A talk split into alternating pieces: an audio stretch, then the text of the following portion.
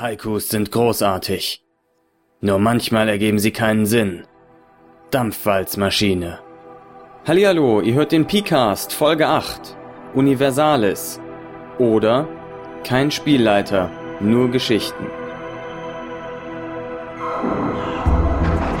Es ist geladen zur Hochzeit von Schönheitsikone Susanna Sweet und Starwissenschaftler Brown. Alle sind sie gekommen. Doch nur zwei Personen werden Raumstation X7 lebend wieder verlassen.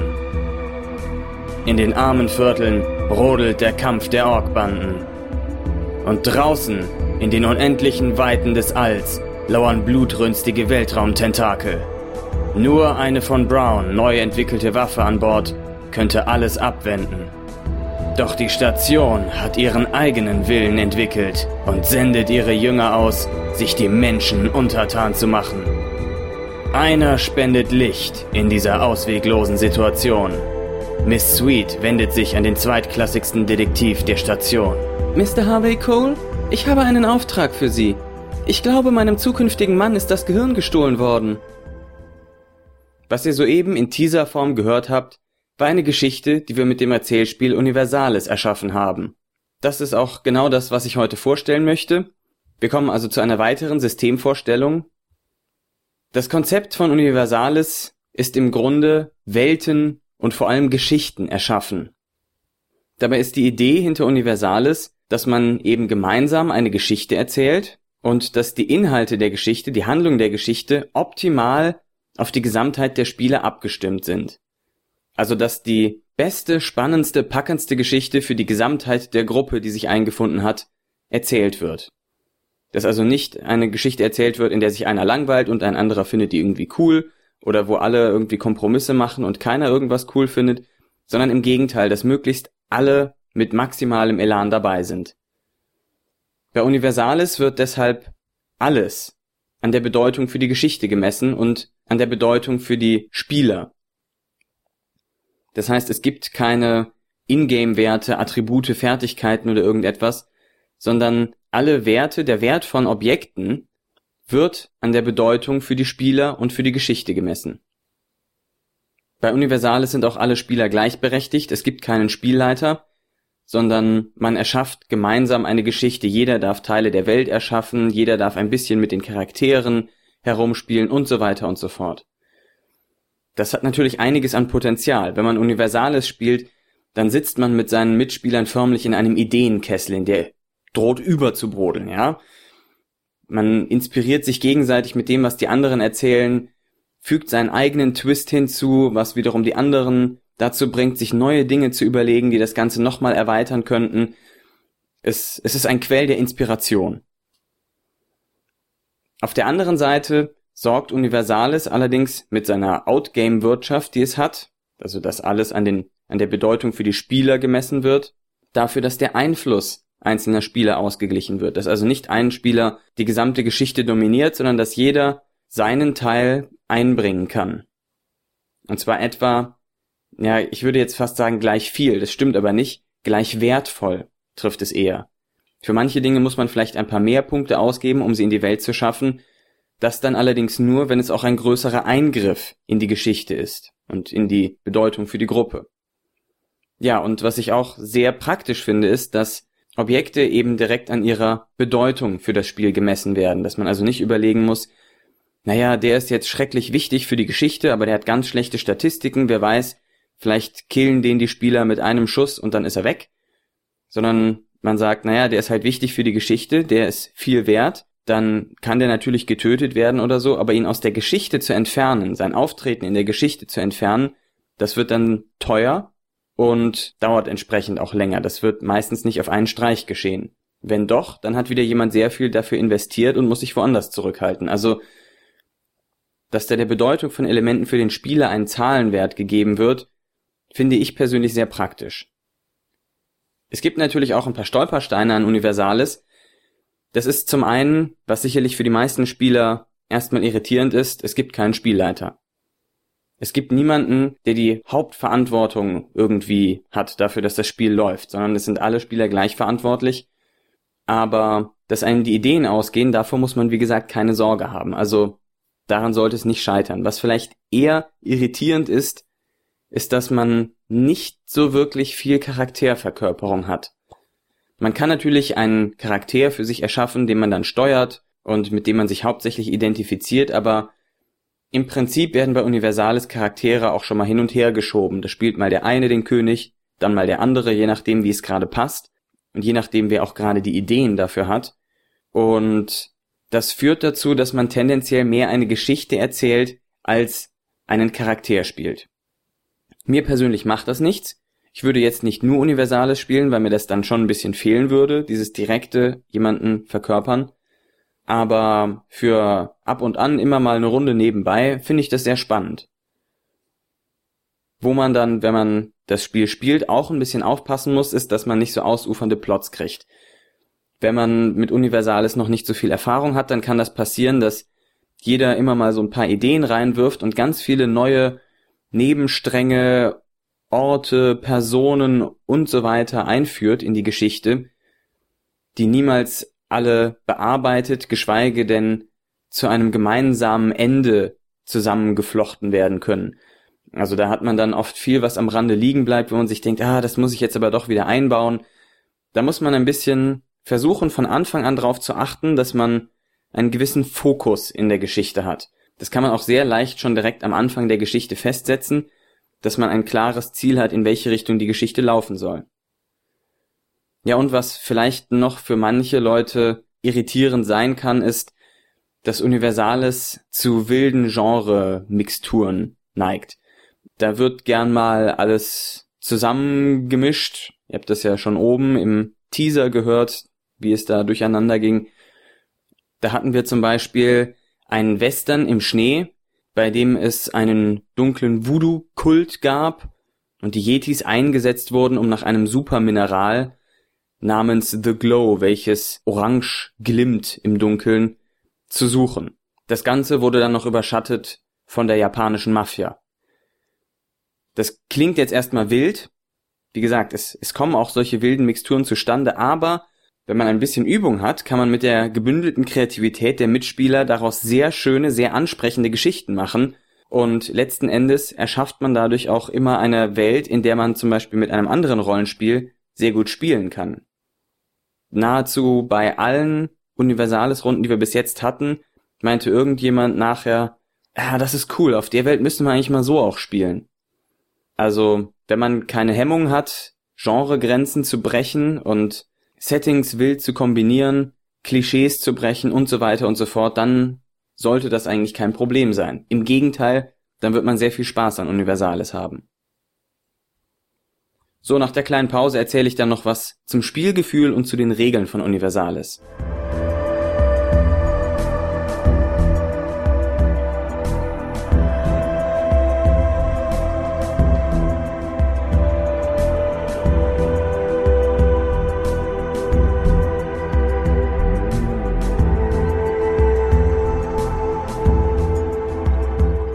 Universales Spielen fühlt sich für mich an wie eine non-stop Dauerinspiration. Man hat ständig neue Ideen, was man mit den Elementen, die andere in die Geschichte eingefügt haben, anfangen könnte. Man überlegt sich ständig irgendwelche Twists, die man da noch reinwerfen könnte oder einfach nur grobe Ansätze, die man einfach mal in den Raum stellt und guckt, was die anderen daraus machen. Ich finde, das hat für mich immer eine wahnsinnig kreative Atmosphäre. Dabei muss man natürlich auch ein bisschen immer haushalten mit seinen Steinen. Also man hat so eine, man hat Münzen, mit denen man eben Fakten oder Elemente in die Geschichte reinkauft. Da muss man immer ein bisschen mit haushalten. Zum einen gucken, naja, gebe ich jetzt vielleicht gerade ein bisschen zu viel aus? Sollte ich mich mal ein bisschen zurückhalten, damit die anderen mehr einbringen können? Wenn man halt wenig Steine hat. Oder versuche ich auf einen Konflikt hinzuarbeiten, damit ich neue Steine kriege? Oder habe ich einen riesen Haufen Steine vor mir, was mir dann signalisiert, oh, ich habe vielleicht ein bisschen lange nichts mehr wirklich kreativ eingebracht, sollte ich jetzt mal machen. Muss man natürlich nicht, wenn man nicht möchte, aber es ist immer so ein Signal, dass man sich jetzt mal wirklich was leisten könnte und der Geschichte den eigenen Stempel aufdrücken kann. Also da muss man immer so ein bisschen drauf achten, aber das, da hat man dann sehr schnell ein intuitives Gefühl für, wann kann ich mich jetzt mal richtig reinhängen, wann halte ich mich eher ein bisschen zurück. Schließlich will man ja auch immer in der Lage sein, dass man wenn einem etwas besonders wichtig ist, dass man das dann trotzdem in die Geschichte einbringen kann. Und von den Geschichten, die danach herauskommen, die unterschiedlichster Natur sein können, also wir hatten zum Beispiel eben diesen Western im Schnee, wir hatten eine High-Fantasy-Geschichte mit einem Volk in den Wolken und einem Volk am Grund des Meeres, die um die Inseln kämpften. Wir hatten eine Agentengeschichte, die nur 60 Minuten dauern durfte. Wir hatten ein Pulp-Abenteuer im kolonialisierten Afrika. Lauter solche Geschichten. Und ich muss sagen, ich bin von jeder einzelnen dieser Geschichten fasziniert gewesen, weil es halt genau die Elemente hatte, die mich interessieren verwoben mit der Überraschung durch das, was die anderen Leute daraus gemacht haben. Und das sorgt immer für ein unglaublich spannendes Spiel. Kommen wir also zu den Regeln von Universalis. Die sind sehr intuitiv. Das Buch hat zwar 135 Seiten, aber die Regeln kann man trotzdem sehr schnell erklären. Also innerhalb von 10 Minuten, vielleicht einer Viertelstunde sollte das jeder begriffen haben. Das Wichtigste an den Universales-Regeln ist, dass es eine Outgame-Wirtschaft gibt. Es gibt eine Regelmechanik, die nur auf Spielerebene basiert. Das sind diese Münzen. Jeder hat am Anfang eine Anzahl Münzen und für jedes Fakt, das man in die Geschichte kauft, zahlt man eine Münze. Also zum Beispiel, wenn man sagt, die Gruppe reist jetzt also zu der anderen Stadt und sie kommen dabei durch einen Sumpf. Und dann würde ich in dem Moment, wo ich sage, die kommen jetzt durch einen Sumpf, würde ich einfach eine Münze in die Mitte werfen und dann wäre da der Sumpf. Und wenn ich jetzt sage, in dem Sumpf gibt es blutsaugende Riesenlibellen, dann zahle ich dafür einfach noch eine Münze. Ja, so zahlt man also für jedes Fakt, das man einschafft, eine Münze. Aber es kann ja sein, dass jetzt jemand sagt, zum Beispiel, ja, in dem Sumpf treffen sie auf einen äh, Transformers-Roboter. Zack, Münze. Wenn es jetzt ein Fantasy-Spiel war bis jetzt, so vom Grundtonus her, dann werden die anderen jetzt vielleicht so ein bisschen die Augenbrauen heben, Stirn runzeln und sich überlegen, na ja, das finde ich jetzt aber mal nicht so cool, ja, das passt mir gerade nicht in die Geschichte. Dann wird eine sogenannte Challenge gemacht. Diese Challenge, das ist, finde ich, ein sehr intelligenter Mechanismus. Bei der Challenge geht es darum, wenn jemand sagt, er möchte dieses Fakt, was gerade etabliert wurde, nicht haben in der Geschichte, dann bietet er darauf Münzen, wie viele er möchte. Dann bieten alle anderen Spiele auch Münzen, entweder für das Fakt oder gegen das Fakt, und am Ende bietet derjenige, der das Fakt erschaffen hat, Münzen für das Fakt in der Regel. So, und am Ende wird einfach gezählt, wer hat mehr Münzen geboten, dessen Standpunkt tritt ein. Also entweder, wenn es mehr Münzen für das Fakt gab, dann bleibt es bestehen, wenn es mehr Münzen gegen das Fakt gab, dann wird es zurückgenommen und darf auch nicht mehr in die Geschichte eingebracht werden. Das ist jetzt die ganz mechanische Variante. Tatsächlich bedeutet die Challenge auch, dass man zuerst versucht zu verhandeln. Also sagt, ey, hier, pass mal auf, das passt mir jetzt gerade nicht, dass du da diesen Transformers-Roboter einbaust. Willst du nicht was anderes machen? Willst du nicht einen Golem nehmen? Das ist ja so ähnlich, aber auch Fantasy. Oder irgend sowas. Und dann kann der andere sagen, ja gut, nö, dann mache ich einen Golem draus. Fertig, dann hat sich das Ganze gegessen. Wenn allerdings der andere sagt, nee, ich will meinen Transformers-Roboter und es gibt quasi keine Verhandlungsbasis mit Wörtern, dann wird das über diesen Münzmechanismus geregelt. Der langen Rede kurzer Sinn bei der Challenge ist, dadurch, dass es diese Regel gibt, diesen Beat-Mechanismus, wird er fast nie eingesetzt. Man gibt sich also eigentlich immer Mühe, Dinge einzubauen, die die anderen direkt ohne diese Challenge akzeptieren werden, weil die Challenge immer so ein bisschen unbequem ist, hält das Spiel ein bisschen auf, das versucht man eigentlich zu vermeiden.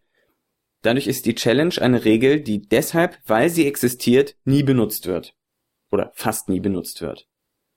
Nur wenn es eben einmal zu dem Fall kommt, dass die Leute sich partout nicht einig werden, dann hat man immer noch diesen objektiven Weg sozusagen über die Münzen auszurechnen, ja, dass jeder sagen kann, mir ist das ganz viel wert, dass da jetzt dieser Transformers ist, ich setze all meine Münzen ein, dann werden die anderen vielleicht sagen, mm, na gut, okay, das lassen wir dir jetzt einmal durchgehen.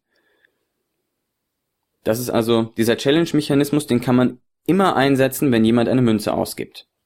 Also immer, wenn ein neues Fakt für die gemeinsame Erzählung geschaffen wird. Damit man jetzt also nicht bei Null anfängt, wenn man spielt, gibt es am Anfang so eine Art Präambel. In der Präambel werden drei Dinge im Wesentlichen festgelegt. Zum einen sind das Elemente für die Geschichte.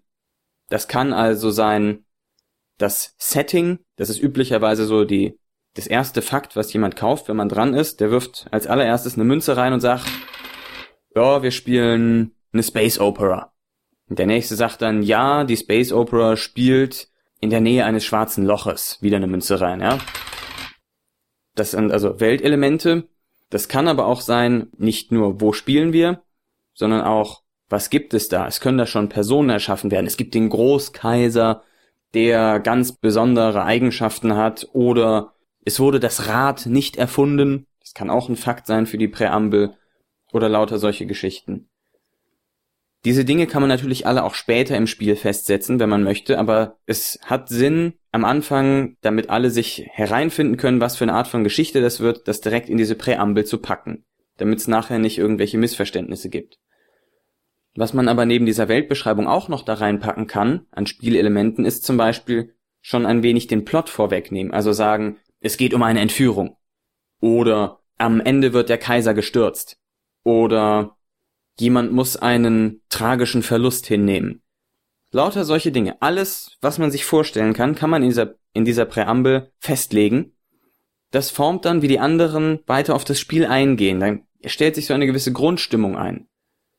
Wichtig ist auch, jedes der Fakten, die man erschafft, werden notiert, irgendwie festgehalten und man kann sich dann nachher bei einer Challenge im Zweifelsfall auch auf diese Fakten berufen und sagen, oh Moment, wir haben aber damals schon gesagt, es gibt keine Technologie, deshalb wird es den Transformer jetzt nicht geben, dann werden die Münzen, die man dafür einsetzt, verdoppelt. So was man in dieser Präambel noch festsetzen kann, sind Regelmodule. Wenn man jetzt also sagt, ja, ich möchte eine Regel haben, dass, wenn das Wetter beschrieben wird, jeder Charakter davon betroffen ist. Oder ich möchte eine Regel haben, dass jemand für besonders cinematische Beschreibungen mir eine Münze schenken kann. Oder andere Regeln. Also da kann man sich dann alles Mögliche aussuchen und die wieder für den Preis einer Münze ins Spiel hineinkaufen. Dürfen auch wieder durch eine Challenge angegriffen werden, wenn die anderen das nicht gut finden. Und das letzte, was es noch gibt, was vielleicht ein bisschen abstrakt erstmal für Nicht-Indie-Spieler ist, man kann Elemente für den Sozialvertrag kaufen. Das erkläre ich am besten durch Beispiele. Zum Beispiel kann jemand eine Münze dafür ausgeben, dass keine Monty Python Witze gemacht werden dürfen. Oder dass um 8 Uhr Pizza bestellt wird. Oder dass alle ihre Handys ausschalten oder dass man fürs Rauchen rausgeht, was weiß ich.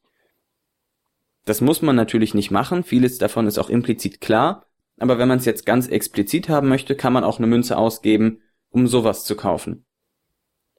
Das geht reihum, ja, jeder darf eine Münze ausgeben, dann ist der nächste dran in dieser Präambel. Wenn die fertig ist, spielt man in Szenen. Das heißt, man bietet eine gewisse Anzahl von Münzen, wer die meisten geboten hat, darf die Szene eröffnen darf sagen, wo sie spielt, worum es geht, wer alles da ist. Dann wird also reihum erzählt und man kann entweder abgeben, wenn man sagt, okay, ich habe jetzt erstmal nichts zu erzählen, ich möchte gucken, was ihr dazu sagt. Dann ist einfach der Nächste dran und darf erzählen, reihum. Oder wenn jemand eine Münze ausgibt, um sich selber den Fokus zu kaufen, sagt, ha, jetzt bin ich dran und ich kaufe das und das und das. Wichtig ist noch zu sagen, nicht alles, was man erzählt, muss ein Fakt sein und mit einer Münze bezahlt werden. Aber regeltechnisch vorhanden sind nur Dinge, für die man eine Münze bezahlt hat. Wenn man jetzt also sagt, ja, sie wanderten durch eine urtümliche Landschaft mit gigantischen Bäumen, moosbewachsenen Felsen, die aus dem Boden ragen, zerklüftetes Gelände und sowas. Das ist alles schön und gut. Das ist sehr atmosphärisch. Nur wenn man sich nachher darauf berufen möchte, dass man gesagt hat, ja, da ist aber zerklüftetes Terrain, dann sollte man dafür eine Münze zahlen. Erst dann wird es ein Fakt. Vorher ist alles, was man erzählt, nur Farbe. Etwas, was zur Ausgestaltung der Geschichte dient, aber nicht regeltechnisch relevant ist. So, in den Szenen kann man dann also hin und her spielen, sagen, ja, mein Bogenschütze macht jetzt dies und das und jenes und so ein bisschen die Erzählung gestalten. Man kann also Handlungen beschreiben und sagen, ich nehme mir, ich, ich spiele jetzt den Bogenschützen und sage, ich trete vor den Hof des Königs und spreche den König an. Äh, Euer Hochwohlgeboren, ich komme mit einem Anliegen zu euch. Ich habe gehört, dass draußen in den Wäldern von Sherwood Forest ein Gesetzesloser sein Unwesen treibt. Jetzt zahle ich eine Münze, weil ich den Gesetzeslosen als Fakt etabliert haben möchte. Dann spielt jemand anders den König und sagt, ja, wir haben schon einen Pulk Wachen hingeschickt, aber sie sind verschollen. wieder eine Münze, der Pulk Wachen ist verschollen. Und so weiter und so fort. Das sind also Fakten für die Geschichte, die man kauft. Man kann aber auch direkt Objekte kaufen. Also zum Beispiel, indem man sagt, naja, da ist jetzt ein Bogenschütze, eine Münze. Dem gebe ich jetzt auch noch ein paar Attribute. Der ist nämlich, der hat einen Gerechtigkeitsfimmel und der ist schlaksig, aber der beste Bogenschütze des Königreichs.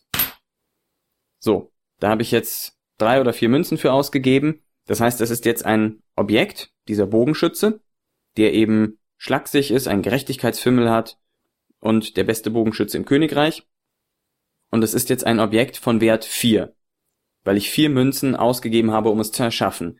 Wenn jetzt jemand diesen Bogenschützen vernichten möchte, muss er auch mindestens vier Münzen dafür ausgeben, eben so viel, wie ein Spieler da rein investiert hat. Das heißt, je mehr Eigenschaften man einem Objekt gibt, desto mehr ist man offensichtlich an diesem Objekt interessiert, desto schwerer wird es also für andere, dieses Objekt aus der Geschichte zu entfernen. Das ist nur logisch.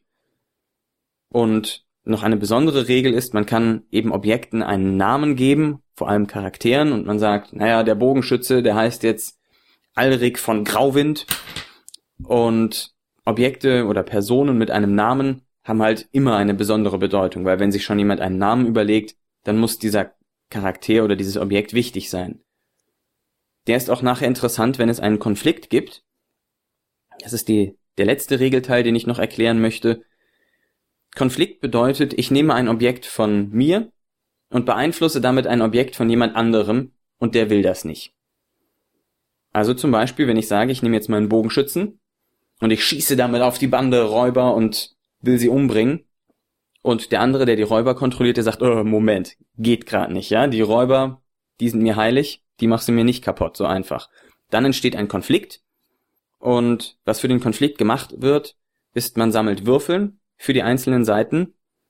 Und zwar bekommt man für jedes Fakt, das für das, für den eigenen Erfolg spricht, einen Würfel.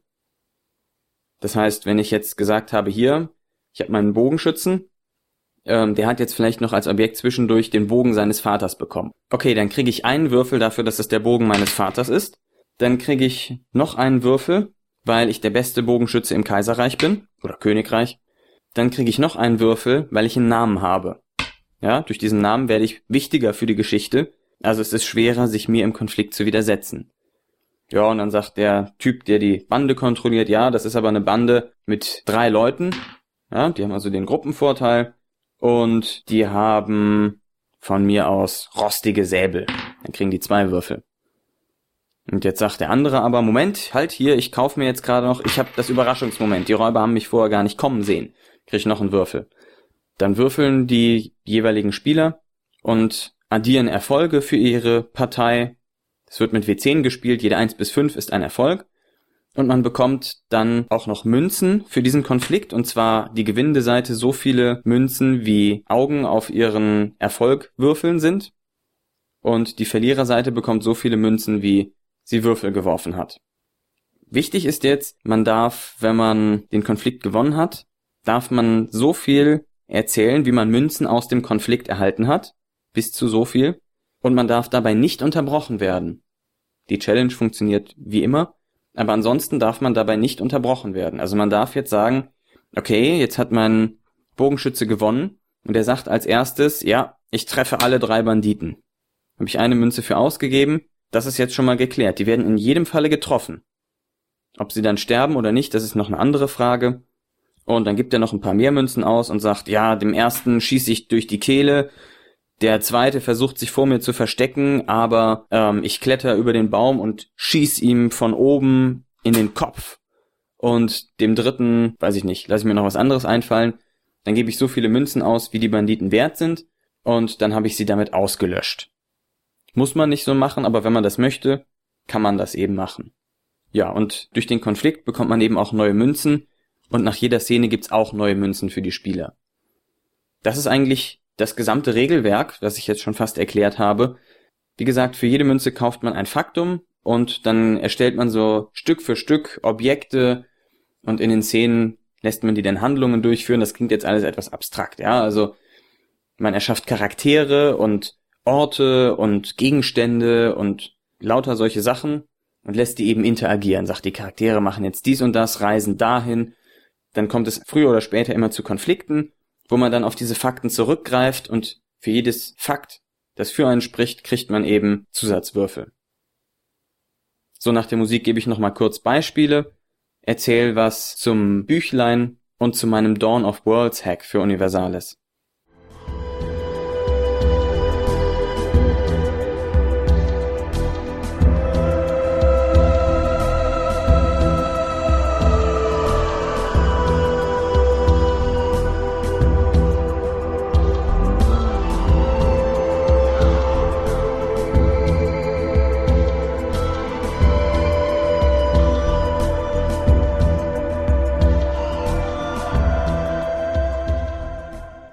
Als kleines Beispiel für eine Präambel erzähle ich jetzt einfach mal, wie das bei unserer letzten Runde war. Und ich lese einfach mal die Stichworte vor, die wir hatten.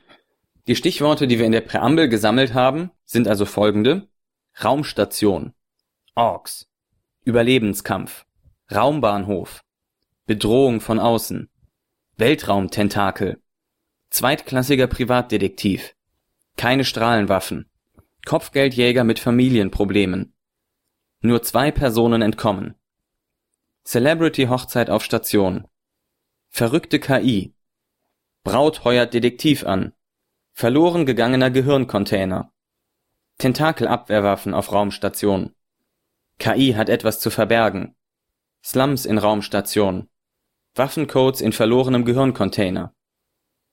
Ihr werdet sicherlich erkannt haben, das ist genau das, für das ich gerade eben den Teaser gegeben habe am Anfang der Folge.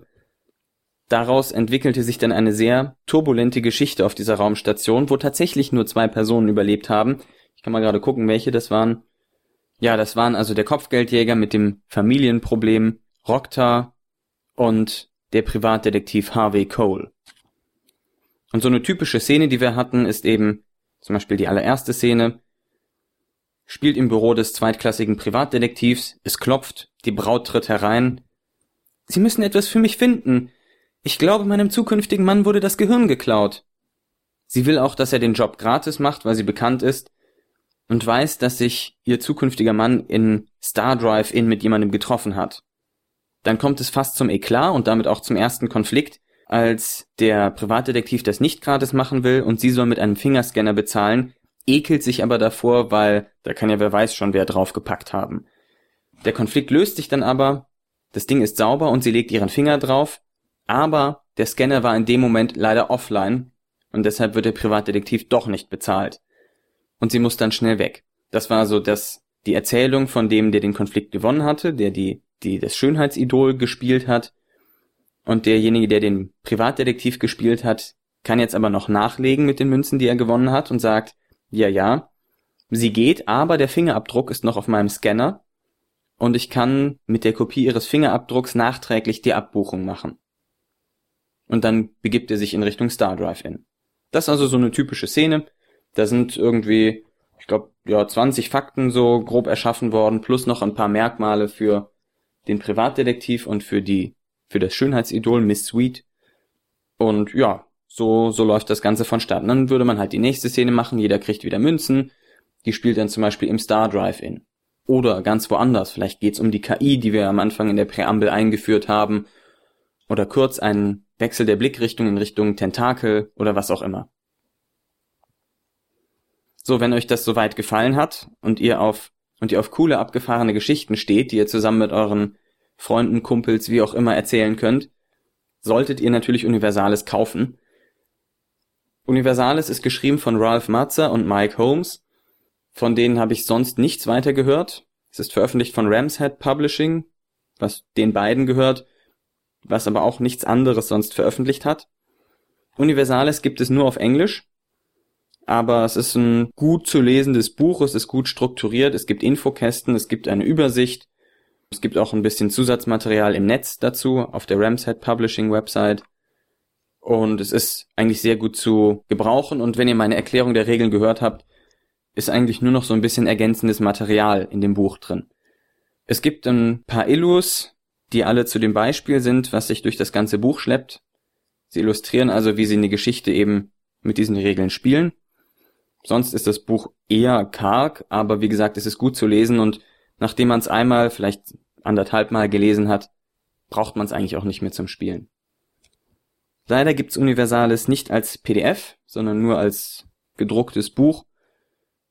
Das gibt es im Moment beim Sphärenmeister und kostet rund 20 Euro. Das ist, denke ich, ein guter Deal für ein sehr gutes Spiel.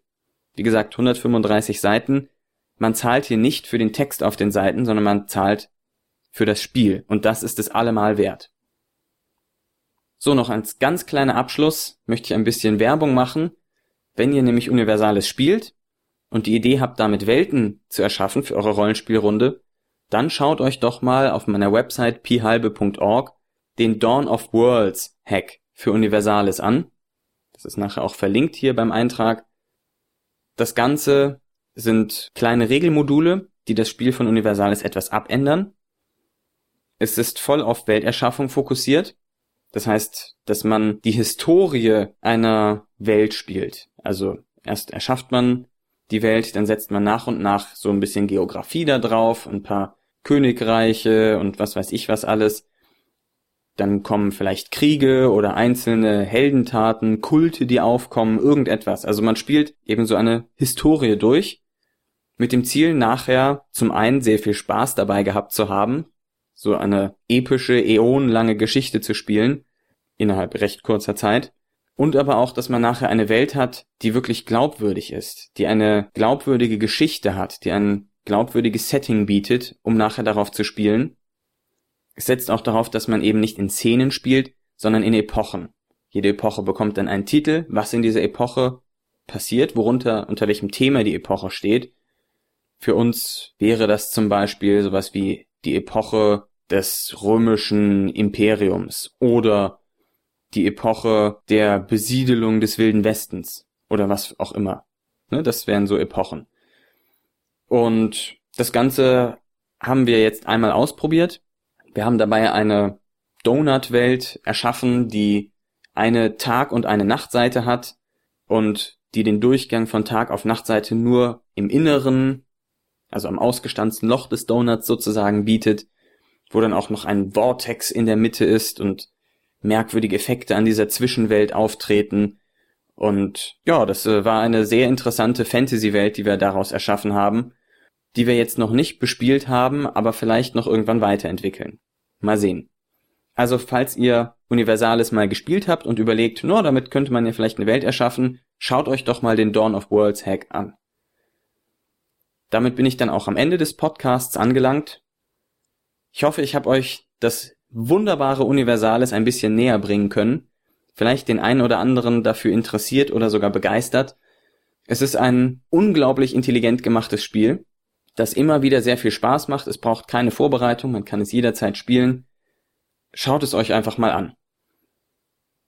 Dann bedanke ich mich für eure Aufmerksamkeit. Ich freue mich über Kommentare, über Mails, von mir aus auch über Voicemail zum Podcast. Es gibt ein eigenes Forum auf meiner Website pihalbe.org, wo ihr über den Podcast klagen oder euch freuen könnt. Wir sehen uns dann in einer Woche wieder, wo es voraussichtlich um Charaktererschaffung gehen wird. Bis denn, macht's gut.